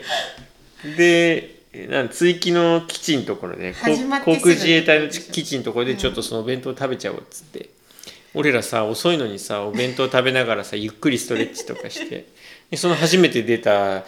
の回は、うんえーなんだっけ、えー時間が26時間制限時間なのに、うん25時間45分そうだったねもうギリギリでゴールして感動のねうん感動したねさすがにあの時は俺も泣いたよねそうだよねうんそうなんよまあその過去の話はいいんだけどそんなわけで一応その靴と靴下は超大事うんが一つはいあとはえっ、とまああとはね別にどうでもいいのその人によってやったりやらなかったりでいいと思うんやけどあの着圧タイツかテーピングうんがやっぱまあまあ大事で俺は別府行橋行橋別府の1 0 0キロでテーピングをして足首のテーピングをして出てうんで調子に乗って、えー次の半年後ぐらいにあった糸島の1 1 0キロはしなかったのうんテーピングをうんうんやっぱねすごいしんどかったのうーん足首周り痛くってうんやっぱこう無駄な可動を減らすとかうんあとその着圧タイツはその着圧がかかっとうことでさうんやっぱこううーんと無駄な動きも減ったり筋肉疲労とかも軽減されるからうんかなりあの大事だと思うんよ。うんそうで去年俺はそのタイツを履きたくなかったからうん短パンでテーピングのみしてうん出てみたんよ。うんで結果悪くはなかったけどそのあトイレとかさ行くたんびにタイツ脱ぐの嫌じゃん。ああギ窮屈ューってなっとるしねね、それが嫌だからもうそのタイツやめたんやけど、うん夜結構寒くってうんうん足が、うんで俺レインパンツ持って行ってたからレインパンツ履いたんようん夜歩く時は、まあ、だけどた今回はタイツを戻すかもしれないうーん毛があるからさけあのあーテーピングすするね毛とか、うん膝のあたりにこういわゆる毛が生えてんじゃんといわゆるねでテーピングするとさもうそのなんちゅうかこう毛が邪魔でさずれてくるなんかね張り方がうまくいってないと、うんあの膝曲げた時にあの毛が引っ張られる感じがしてあーなんかちょっとチクってする、そのうん、だってその世の中のトレイルランナーたちはあれみんなすね毛剃ってんの結構みんな剃ってるよねねうん剃ってる人多いよでも俺さたまにしかこう張らないのにさ100キロ多くの時にさ、うん毛剃るのもなんかちょっと気合入っとるみたいでさ気合い入れなよ恥ずかしいからそうなの今年はタイツに戻すかもしうんタイツはされないあのー、100キロ仲間のうん唐島さん、うんうん神社のそばのカフェライオンダンスっていうね、ホットケーキ屋さんやってる唐島さんは何回も100キロ出てんだけど、うんもう結構適当な装備でもうんもともと速い、もうフィジカル強めのねそうでその人が満を持して着圧タイツを導入した時に、うんそれまでちょっとずつタイムを短くしていくのがうんうんうん目標だったのに、ビューンって短くなっ1ちゃ時った間ぐらい縮まったのいかなり縮まっちゃったやすごいドーピング級にやっぱ効果はあるんじゃない、うんあそうなんだろうねでもさその着圧タイツを履くとそのトイレの脱ぎ着にストレスがあるから、うん今回俺ねノーパンでタイツ履いてみようかなって思うあそれいいと思うなんーわかんないかそのパンツがさ俺トランクスみたいなタイプだかうら、んそんなにこうフィットする下着じゃないから、うんなんかこう邪魔うんうでーん今回ノーパン別にこんなことをこう前もって公表しておく必要は一切なくて逆にむしろ会った人があーノーパンなんだって思っちゃってよくないけ ど思ってんだよね。そうなんだね、だってほらパンツの話で言うとさ、うんパンツの中を保護するっていう工夫が必要なんでしょ、100キロウォークはあそれがこのあれね3つ目に言うあ三つ目だったいうバー油ね、うんそうパンツの中っていうか要はねあのスレ、うんうんスレ防止のための対策としてバー油を塗りなさいっていうのがあってしおりに書いてあるんだよねこれ書いとく書いとく書いとくけどみんな「へみたいな感じ でなんかいそんなんせんでも大丈夫やろ、うんみたいなね感じでしない人いるけどあのすごい体力もあってうん足も残ってて、うん終わってなくてねまだまだ歩けるっていう人が乳首のズレが痛すぎてリタイアするっていうケースがあんのよ。それぐらいこうデリケートなお肌のところがもう20時間とかずっと同じ動きをして服のすれによって、うんその股ずれとかうん乳首ずれが 起乳首ずれっていうのこまあ分からんけどそのすれねうんすれで痛みが出ちゃって、うんでもそういうのってもうどうにもならんからう、んそうだっけ初めて出た時か2回目か忘れたけどケンちゃんがあの乳首に貼るシールくれてニップレスやろ うんそれ貼って出たけどそれ貼って出てまあそれ痛み出ないからさうんう「んよかった」で終わってお風呂入る時にすごい恥ずかしくなるみんな貼ってんじゃないのみんな貼ってないのみんなは貼ってないかなでまあその乳首にバー油塗ったんでもいいのよあでバー油を塗る箇所は主に大体まあそのすれが起きやすい乳首とか、まあ、あとはちょっとあれの話やけど、うんまたねあうんあの、まあ、お尻の穴付近とかうんあと、まあ、ちょっとこう超えてる人とかは、うんそのまたね、うんうんそのももの間とかうんも起きやすいから、うんそういうところに塗っておくうん必要がございます。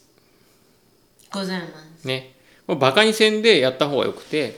チェックポイントごとに塗り直しした方がいいと思いますこうちっちゃいのに入れ替えて持ってるってるこれがね UL 俳句的な発想でバー油のでかいやつ、うん買ってそのまま持っていくのとかも無駄だから100均のなんかこう小分けボトルっていうかうんひ楕円形楕円形じゃないな平べったいあれもともと何入れるやつなんかななんだろうねなんかこう塗り薬を入れるあ軟入膏れと物、かねうん、に移して、うんあのまあちょっとだけ持っていったら十分だからよくそれに毒ダミ手作り毒ダミなんかを作ったのもらうもんねそうそうそれの入れ物みたいなやつね大体100均に売ってるからそれを塗りましょうんうねであとまあその使わななくてもいいんだけどまあ持ってた方がいいものとしては、えー鎮痛剤バファリンなんでもいいのイブとかさバファリンとかさ、うんうん種類あるうん俺はね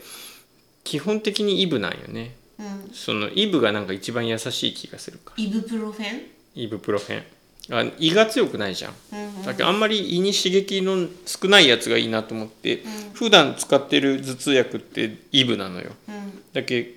変わったもの飲むのよくないからロキソニンとかもロキソニンが有名なんじゃないああ有名なであとバファリンは中身の繊維は何だろうな優しさでしょ優しさは半分よもう半分がロキソニンかなうその何でもいいよ普段飲んでる頭痛薬というか鎮痛剤ねんうんまあこれねなんか鎮痛剤を飲んでまでしてゴールするのみたいな感じでうん、なんかちょっと怖い感じするけど。うん。結構出た人人の中ではうん何回飲んだ、みたいなあるねあるよねドーピングあしちゃうよねみたいな。うでもんやっぱ怖いのが、うんその鎮痛剤飲むじゃん。うんもうね、あの、マリオのスター取った状態になるよ。うん痛みはゼロやべえねでもう眠気もゼロもあーカフェイン入ってうる入ってるからあねれ無水カフェイン入ってるから、うんうんでも覚醒してうんどんどん歩けるうーんさっきまで痛かった人がうんうーん10分後15分後ぐらいにうんもうビンビンなんよ、 15分で聞くんだまあ普段それ飲ぐらんいでない人はそうかもねで面白いのが、うん一応俺の中のルールで3回までって決めたんやけうんどうんでもね3回目とか効きが悪いそうやろうね切れるのも早いし、うんだけどなんかゾッとするよね、ゾッとするうんもう今は自分の体の面倒自分がね見れてるからないけど、うんその10代の時とか生理痛がひどくてうんうんその痛くなっちゃったら嫌だから切れる前にうんうん次を飲んだりしよったよね,、そうね1日に3回とか飲みよったけどね、今思えば恐ろしいよねそれこそさほらコロナとかさうんでここ最近って飲んだ人多いと思うけどあの熱が激しく出た時にうんず鎮痛剤飲むとさうんうんびっくりするぐらい体楽になるやん、いや飲んでないからわかんない怖怖くなるぐらいさ、うんスッとさ なるよいやでも怖いよねだから普段なるべく飲まんようにしとうしうんしとうけどまあその100キロの時そうも言っていられないのでそう一応私あのその鎮痛剤なしで恥ずかしながらまだゴールしたことないんです わやっぱどっかで飲んじゃってんのうんで前回はうん俺もそのなるべくどこも飲みたくないからできることなら飲まずにゴールしたい、うんで飲まずにどこまでいけるかなるべく飲まずにぐーっと頑張って前回はウサね、えー60キロかなうん5560キロぐらいのところウサのチェックポイントないけどそこで飲んじゃいました。いいじゃないですかでね決めて飲んだんだからそうまあせめてそこ行くまでを頑張ろうっつってもうそっから夜中なんよ大体11時とか12時ぐらいなんやけど、もうビンビンやねもっと早く飲めばよかったっていやーでもあまあそうねきつかったんよその宇佐行くまでが前回なんかすごいしんどくてうんうん、まあそっからはだましだましどこで飲んだのかな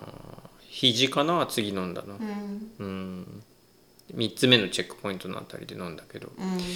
そうまあその、うん、乱発はダメよなんだけどまあそれはもうその人次第よねそう一応ね準備はしておいた方がいいと思いますでもねあれなんだよねその例えばこう怪我っぽい痛みうん足裏がどうしても痛くなるの俺の場合うんあ足裏の痛みはもうね効かないうーん全然終わり頃はもうんう飲んでもだっけうんじゃあ何に何の対策で飲んでたんだろうな俺そうまあ持って行ってくださいあると安心あると安心あと今年からはこいつがあるから安心だなと思ってるのが、えー、とヒューマニードうんうちの店で扱っている、えー蛍光補水液パウダー状の蛍光補水液で、うんこれね今回俺すごい絶対いいと思ってるうん今までねポカリスエットと水の2つを、うんあのベスト型のザックの右と左に入れてで水飲んだりポカリ飲んだりしてたのポカリ味濃いもんねねそうそうだけど両方いるいいるんやったし俺水だけじゃ絶対ダメなんようん脱水症状になりやすいから、ゆうちゃんって体質的にね脱水症状になりやすいんだよね、そうでまあ熱中症っぽくなって、脱水からくる頭痛が来て、あそう思い出した脱水からくる頭痛のせいで鎮痛剤飲まないけんあーっていう状態が結構あったんよはいはいそうそれで結構ね日中のウォークの時にもうすでに頭痛くなっちゃって、うん飲むっていうのが結構あったんよそうそれはねかなり防げると思うようんうんそうで今年はだから俺ヒューマニードだけで行こうと思ってるからあの、えー今年はねウエストバッグであ歩こうかなって思ってて荷物超少ないめっちゃ速そうなウォーカーに見えるけど あの他のウォーカーの人たちは参考にしなくていいんですけど、うんこの人は毎年100キロウォーク用の靴とうん100キロウォーク用のカバンをうん買い ます、いやうーん確かにそうやねそうだろうまあそれはねアップデートしていきたいんだよね 毎年かっこいいねうん、より良いものをねうんそれを含めての100キロウォークなんですねそうそれで得た知見をみんなにシェアするっていうね、キックスをねう、ん、っていうねうんあとまあ最後の tips は、えー、と心の持ちようやね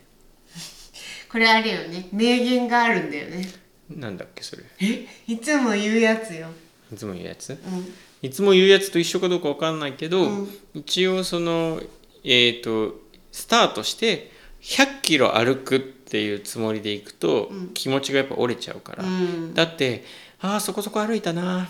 まだ10キ ロってなるの確かに、だっけ気持ちが折れるんようん、 100キロウォークのほら名物おじさんでさ 1,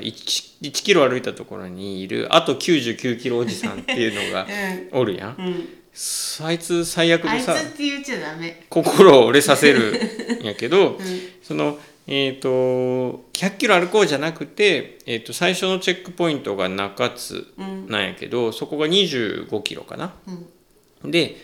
中津まで歩こう中津までの2 5キロ歩こうああ着いたでじゃあ次宇佐のチェックポイントが、えー、と55か60か忘れたけど、うんじゃあ宇佐まで歩こ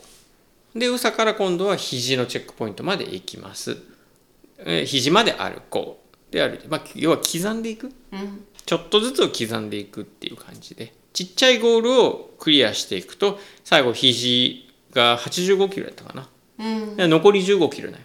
あもう残り15キロやん、うんっていう気持ちになってそうそうやっとそこでゴールが見えてくるみたいな感じでね、そうでもね最後うんと別府湾が見えて別府湾沿いに出まして、えーなあーロイヤルんやめときその話は。いいよロイヤルホテルのあたり過ぎたら残り8キロとかやけど、うん、その辺から1キロ1キロが超長いあ、ここからさあと何キロっていう看出る板あるもんね残り5キロ切ったら出るんよ、うんで残り5キロから残り4キロ3キロとかに出るともう全然全然1キロが進まないみたいな感じで腹立ってしょうがない信号も多いのよ自分で出たのになんで腹立ってんの進まないから進まないからね信号多いね なんうかんねそうでもねそこでなんかねみかんくれる人がいてうん一つかそのエイドがあって、うんそこでみかん美味しい、 そうでまあそれでやっと100キロ歩きますうーんっていうやつだからうんあのうんそのいきなり100キロ歩かずにチェックポイントまで歩くっていうのを刻めばいいよ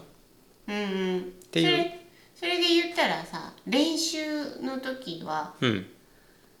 どうしたらいいいい質問やねそやろ練習はうーんと結局ランニングと違うからウォーキングはうんランしたって意味ないしうんである筋筋肉が違うもんね使う筋肉がねうん違うからで歩きをやんないといけないんだけど歩きでそこそこ負荷をかけないといけんのよ、だけど距離短くやる練習するんやったら速度を上げて負荷をかけるかうんうん歩きでねうんあくまでかあとはもう距離を歩くだっけ20キロとか30キロとかのそこそこ長い距離を歩く練習がいるねうんで初めて参加される人は、えー、とどっかで1回4 5 0キロぐらいの長めのやつを歩いてそう自分の体にどこが故障が起きやすいかを見とくみたいなのがいるかなうん腰が痛くなる人とかもうんうんいるのようんでも歩きよったら腰が痛いの治ったりするの、それいつも言うようねん、あれが体の不思議なところで整うというかうんうんそうでもまあやっぱその痛みが出るところはちゃんと確認して対策打っていかんといけんけ、うんうんレースの途中で対策できないじゃん。そうねうん、だっけまあ膝が痛くなりやすい人はタイツとかテーピングしたりとか足首気にする人はテーピングを先にしとくとか途中ではもうできんからねできんからね。あと地味に、まあ、元って損はないかもって思うのは爪切りうん俺初めて出た時に爪が当たってすごい痛痛い箇所が発生して。うん15キロぐらい歩いたところのコンビニでセブンイレブンで爪切り買ったの でっかいやつそしたらでっかいのしか売ってなくて でっかい家で使う普通の爪切りをうん買わされて、それをゴールまで持ち運ぶっていうのがあって、うんまあ、俺は山に行く用のちっちゃい爪切りいつも持ってるから、うんそれを念のため持って行ってるうん万が一何かあった時に爪のトラブルって結構あるからう、んうん、かそれかもう前々日ぐらいに爪を先に切ってうんうんでちょっと鳴らすというかうん間違いない状態で出るとうんがいいかなうん前日に切ったりするとねそうだ分ねかんないからお役に立てましたかねこれ名言結局出なかったね名言って何名言はね、うんじゃあ代わりに私からうん言うか、うんうん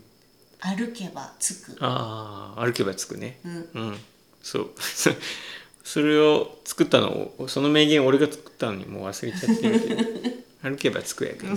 そうそうなんよね歩いてる時はなんでこんなことしてんだろうってやっぱ思うんやけどうんうんでもまあつくからねそうね人によっていろいろ気になるとことか、まあ、体もそれまでの経験も違うから気になるとこ違うと思うけどうん分かることはお店来てもらったらお答えできるねそうだねうんまあね荷物の軽量化も大事だからさ、うんその UL ハイキングと同じような考え方でぶっちゃけて言うと俺なんか行動食もそんなに持たなくていいなっていうのをさ今年思っててうコンビニあるしんウエストに入ってもいいんでしょウエストに入ったことはあるけどウエストはおすすめしないなんで眠くなるから 出てくるまでが遅くて まあでもうどんね OMM でそば食った人もいるぐらいだから自由だから自由自由そうまあそんな感じでねもうあの行橋別府の100キロウォークまでもう1ヶ月切っちゃってるか1ヶ月切ったねらね今年は10月の78スタートが7日の土曜日かうん全然ないね練習してないねあんまり今年あんまり練習してないわせないけんよねそんなこんなでございますみんなちゃんと練習せないけんよまあ悔いなくうん悔いなくねのためには練習しといた方がいいねねはいじゃあそんな感じでえー、あとなんかあるあれおすすめの何かはもう今おすすめしまくったからいいかみさとのおすすめ何かある私のおすすめの何かうんなんかさっきある気がしてたんだけどねえっとおすすめの何かはさ、うんいつも道具のこととかうんうんじゃないうんで私はうんお山行くことの他に好きなことがあってうんね、お芝居を見るのが好きなんだけど、うんうんえっとわかりやすく劇団四季だったら誰でも知ってるよ多分日本人うんほとんどの人知らない人いないじゃないうんまあねでね、まあ、好きな作品いくつかあるんだけどこれっておすすめされないと見ないかもしれないっていう作品がうんあって、うん私はそれがすごい好きなので、うんうんおすすめしたいのですがなんていう作品「ノートルダムの鐘ノートルダムの鐘」うん何回か言ってたよね3回見たかな今までうーんであのディズニー映画の「ノートルダムの鐘うん」の音楽を使ってるんだけどうんうん脚本はそれと一緒じゃないのよ話が違うんだ違くはないけど全く同じではなくてうーんそのかなりね深いというかね、うでーんミュージカルってゆうちゃんはさあれ見に行ったことあるでしょ「オペラ座の怪人」あるある「オペラ座の怪人」はセリフの進行が歌なのよ全部。うんなんて素晴らしいうんうんあなたみたいなうんうんだけどある程度あらすじ知らないとうんうん歌ってるの聞き取るのって難難ししいいやん俺はそれがストレスでミュージカルあんまり好きじゃないのそうやろ、うんでもノートルダムの鐘はその辺が割とストレート寄りなんよへだけんそのセリフの聞き取りが割としやすいえ何それセリフはセリフ歌は歌うんまあでも歌の中で話が進む部分もあるんだけど、うんちゃんとセリフで補足してくれる感が強いから、へえ置いてけぼりになりにくいうーん歌ってさ歌とその歌詞の内容を一緒に理解してなおかつ歌詞でストーリーを理解するみたいなのはさうん例えば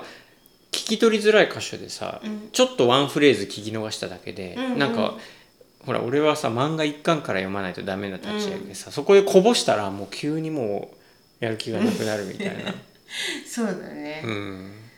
まあ私何かと全部を大体の雰囲気で察して楽しむ人だからうーんその辺はそこまで気にならないんだけどうんノートルダムの鐘はねあの見ようと思ったきっかけがあって、うんそれを見るぞと思ってチケット取っていったわけじゃないのよ、うんディズニー映画の「ノートルダムの鐘」も見たことなかったのうんうんんであアニメのあそうそうディズニーアニメのね、うでデーィんズニーランドに行った時もそれのキャラクターとかがいるんだけど、うん興味もなくうーんほんで京都にね勉強しに行ってた時に空き時間ができたの、うんでそれまで京都に勉強に行ってた時って勉強に集中すると思って余計なノイズを入れないようにうんうんしてたんだけど、うんその時はちょっと気分が違くって、うんうんいつもだったら絶対しない選択をしようと思ってうーんんであじゃあ京都ってさ、京都駅のすぐのところに四季の劇場があるのうんうんチケット取れるかなって思ったら S 席の一番後ろが空いてたのねうんうんでも S 席って言ったら良さそうやんうんでもねその時空いてたのは2階席の前から15列目とかの S 席って言ってもここ S 席なんだなみたいな感じのへー一番後ろだったのでも一番前の人と同じ金額みたいなうーんでその辺ってさあーいい席で見たいからなまた今度にしようみたいに思いがちなんだけど、うんもう見るっていつもと違うことするって決めてるからうんうん当日券で入ってうんオープニングで鼻水が垂れて止まらないぐらいの号泣よ、うんオープニングでそう 引くぐらい泣いてねうーんなんかねその歌も良かったんだけど、うんあこの舞台に立ってる全員の人が今日ここに立つまで夢を諦めなかったから今日ここでこの人歌ってるんだみたいなうーん気持ちになって、話と関係ないとこでもなんかうん泣き、なるほどねうんバックグラウンドを想像したんだね想像っていうかねそういうエネルギーが、ね、感じれたんだそうね全部流れ込んでくるみたいなね感じでねお話ももちろんすごくいいんだけど終わってからさもう泣き止まないでこうヨロヨロしながらトイレに行って「はあ帰れない」ここから出られないって思ってたら最後の一人になってて警備員みたいな人がさもうゲストクリア確認に来てうーん「もう出ないと出てくださいそうまあ、出てくださいとか言わないんだけどうんでその後急いで喫茶店に入って見たこと感じたことを全部ノートに書くみたいなうーんそんなの普段しないんだけうど、んうんそのぐらいよいいって私は思ってでその後さ福岡にすぐ来るんやった、うんうんでいつもだったらなんだ福岡に来るんだったら京都でミランで他のことすればよかったって思ううんうんいやうんでもはあ福岡に来るんだと思って3回分ぐらいチケット取ったの。うーんでもね結局コロナの流行ったのと重なっちゃっあーて、中止というかうん、1回しか見れなかったうーんそれでまたこの間ねついこの間大阪の友達の家に遊びに行く前に、うんうん京都劇場にまたノートルダムの彼が帰ってきてたから、そうそれはチケット取って今ってもう三福岡には来ないの回目にうんあのキャナルシティのところがね四季との契約が終わっちゃったからね福岡には来ないから、おすすめされてもなっていう人はいっぱいいる情報まあでもその大阪京都に行く価値はあるんでしょ東京うん今どこでもやってないかももしかしたらうーんでもわざわざ見に行ってほしいうーんなるほどそのなんかその人の背景を感じ取るみたいなのはあるよ ね甲子園とかそんな感じなんかもなそれもあるかもしれないねねあれもやっぱり自分が野球やってたりうんした人ってさね私もそのエンターテインメントの業界に携わってたことがあるからこそなんかこうひとしおみたいなね一生懸命やってるだけでもう伝わっちゃうもんね、うん、そうなんか母心みたいなのもあるよねきっとこそれの人は親に反対されたかもしれないのにみたいなさうんなるほどねうん新聞配達しながら学校に通ったかもしれそないれは持ってるでしょうんまああるかもしれないまあでもももクロちゃんを見る時もそういう気持ちもありつつそうだねうんももクロちゃんもこの間ね北九州に来てくれたからね、うんそうなんだよなるほどね私割となんか人間に興味があるんようんうん人間という生き物うんなんでこの人ってこういうことするんだろうとかうんいうことに興味があるんよなんで人と人ってこうなってしまうんだろうみたいなうんうんでそれがねノートルダムの彼はねすごい3日間ぐらいずっと考えられるいやもっと考えられるかもねうんうん深いんやねうんうんなるほどその後後追いでディズニーのノートルダムの鐘も見たけどミュージカルを見た方がいいうん絶対にうんうんあのよくお金持ちになったら何したいみたいなうんあるやんうん一番前のチケットをお金の力で取って一番前で見てみたいなるほどそうね一番前か一番前で見たことはないんだななるほどいねなかなか取れないと思うよあれはでも一番前あ席は選ぶのかうん取る時にねなるほどね、んそれってなん単にじゃあ早く取るとかの問題じゃないのでそれもあると思うよそのチケット発売日の発売時間にかじりついたらどの日かの一番前は取れるかもしれない、なるほどね、んまあ、お金の力もあるかもしれないわかんないけどね、うんまあ、四季の会には入ってるから今も入ってるよえもうそれは寄付のつもりえで、うんうんうん行っても行かなくてもいいから入ってる四季の会の会員とももクロちゃんの会員なんやファンクラブの会員ねねねあとシャボン玉石鹸のシャボン玉友の会ももう寄付のつもりで会る員いやでもそれ大事でさ、うその大事なものにお金を投じる、意識してね、うんお金を投じるってめちゃくちゃ大事だから、んうんねそのほら好きなお店がなくなってほしくないから、ちゃんと通うとかうんうんうんあるじゃん。そうだね、うんあの買い物は投票ですっていう言葉があるじゃない、ね、私はもうその言葉すごい大事だしうん、守ろうと誓っているから、うんうんなんか本当はここで買いたくないんだなとかやむやむを得ない時もあるけど、うんうん基本的にはね、うんねうん、どういう世の中にしていきたいかとかどういう自分でいたいかっていうことのためにどこでどういうものどういう背景のものを買うかっていうのはすっごい大事なことだとそうね思その買うどこで買うとかう。うんうん誰から買うとかうんも大事だしうんうんとあとなんかこれは批判されるかもしれないけどうんなんかその安さが全てではないというかうんなんかこう同じものでもなんか安く買うことが正しいみたいなうん安く買えたからよかったみたいな、うんうんお得は大事かもしれないけど、うんでもうん例えばここで買ったら安いけど、うんここで買うと高いけど、うんそのこの人のことを知ってるからうんその値段出す価値があるって私はいいとそれでいいと思って買うみたいな、うんそこにお金を投じるっていうあのいいと思ってやってるっていうところがなんか大事な気がしてうんそうなんかうん投票よねうんまあ、もちろんさ勉強が足りなかったりとか、うん視野がまだね狭い部分もあったりして間違うこともあるけどそれも勉強と思ってね一回一回買う時に立ち止まって考えられたらいいかなそれの繰り返しでしかないと思うけど。まあねなんか完璧まあ例えばこう調べ尽くしてさうん完璧なものを変えたらそれはいいかもしんないけど、うんうんちょっとぐらいこう抜けたところがあっても、うんなんかあの人と話してあの人が勧めてくれたとか、うんうんこの人との関係性がすごく大切に思ってるから買ったこれが完璧なものじゃないけど、なんか長く使おうとか、うんうんね、こう愛着を持って使おうとかそういうのがそのさっきのガレージブランドとかの話に戻っちゃうけど、うんうん、大事よね。そうまあ大事に思ってお店をやってるし自分たちもそうやってものを選ぶようにしてるってことだね。ね。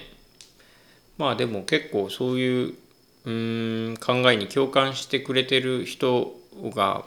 多いんじゃないかなとは思うけどね。そうだね、うんちょっとそれとにちょっと補足して言うとしたら、うん、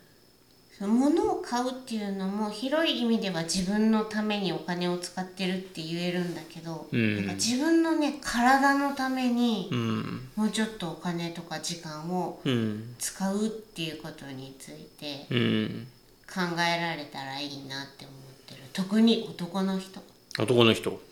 うん、女の人って結構さ1ヶ月の中で波もあるしうん、どんどん変化していくからう、ん、割と自分の調子とかそれを整えることとか、うんうんそのお化粧とかもするからお肌の調子とかさ、あーそういうの見るけど男の人にあんまりそういう習慣ないちゃんとある人って私の周りではねあんまりあの人はちゃんとやってるみたいな今パッて思い浮かばないもんね。うん、ないと思うよ。うん、うでん、なんかお風呂にゆっくり浸かるとか、うん眠る前にストレッチをするとかさそういうのってさ女の人は大体その美容健康みたいなキーワードでさうん目にして情報をやってみようとトライしたことある人は男の人に比べてぐんと多いと思多うんだいよねね。。うん、でなんかね世の中を平和にするためにはもうこれしかないと思ってんのうん、この制度がどうとかそういう話よりも一人一人がもっと自分の体のこととか心の状態とかを気にかけるような習慣を持ってそれをしていくことでしか世の中はね本当の意味で変わっていかないんじゃないかと思って、そうねまあそれがさっきのお買い物の話にも通じると思うんだけどうんうんうん意識の話ねうんうんうんだってさご機嫌でいるためにさ、うんすごい大事やから。うんそうね男子ってバカなんだよねそのそうしなくても生きていけちゃうんじゃないその丈夫だから割と比較の話だけどね俺はそのあんまり丈夫じゃないから、うんすぐお腹壊してうんでお腹壊してんのにその壊した状態でラーメン食ったりカレー食ったりとかするよねお腹してた壊した時にカレー食べてたとよ、ね、かしてたけど、うんなんかもうだんだん分かってきてなんかこうそうひどくなる前に取らないとかうんその、まあ、極端な話するとその俺冷たいもの飲むと夏場とか、うんもうすぐお腹壊しちゃう、うん一杯飲んだだけでもお腹調子悪くなるから、うん全然あのコーヒー屋さんとか行っても全部ホットだし冷たいものもここ最近ほとんど取ってないよねでビールは飲むけどでビール飲むとやっぱすごいお腹冷えて23倍でもうなんかちょっとしんどくなってきたりするんやけどおさゆ飲むもんねその後そうチェイサーに採用飲むんうやけど、んでやっぱハイボールとかね氷が入ってキンキンのやつは特にしんどいね、うんうんそうだっけまあなんかその辺気づいてちょっと気にかけるようにして避けるとかうんあとはあなんか調子悪いけんこれやっとこうとかうーんはするけどうーんでもまあ女の人に比べたら全然見てない方だろうねそこでうん多分どのご家庭とか、うんカップルの間でもあるんじゃないかと思うんだけど、うん彼女とか奥さんとかから「あなたこうこうこうなんだから気をつけてみて」とかうんそういうこと言われたことある人いっぱいいると思うんだよね食べ過ぎてるんじゃないの、うんうんうん飲み過ぎてるんじゃないのに始まって、うんうんこう例えば運動してみたらとかうん大体の人「はいはい」っつってうん聞いてないと思うんだよね、うんあいつうるせえなとか女がまたなんか言ってらじゃないけど。うんうんでもそれちょっと10回に1回でいいからちゃんと聞いて実行してみたらいいんじゃないかなみたいに思うんだよね。まあね女の人の言うことは基本的に正しいからね、もう正しいかは分かんないけど心配して言ってることを結構さ「はいはい」みたいにしがちかなって思って。うーんそうねまあねその本当男の人で丈夫だから気にせずやってるけどよく体壊さないなみたいなこと多いよねまあ才能と呼べるのかもしれないけどねうそれもんなるほどねまあじゃあ奥さんの言うことには耳を傾けよううん、3回に1回ぐらい聞いてもいいんじゃないうーんまあでもね客観的な視点って大事だからうん、その中には自分の思い通りにさせようとしての発言もあるかもしれないからうーん奥さんがわかんないけどさそのうん人ってなんか知らない間に他人のことコント操ろうとするロみたいなールそうそうそういうはあ側面もあるからうーん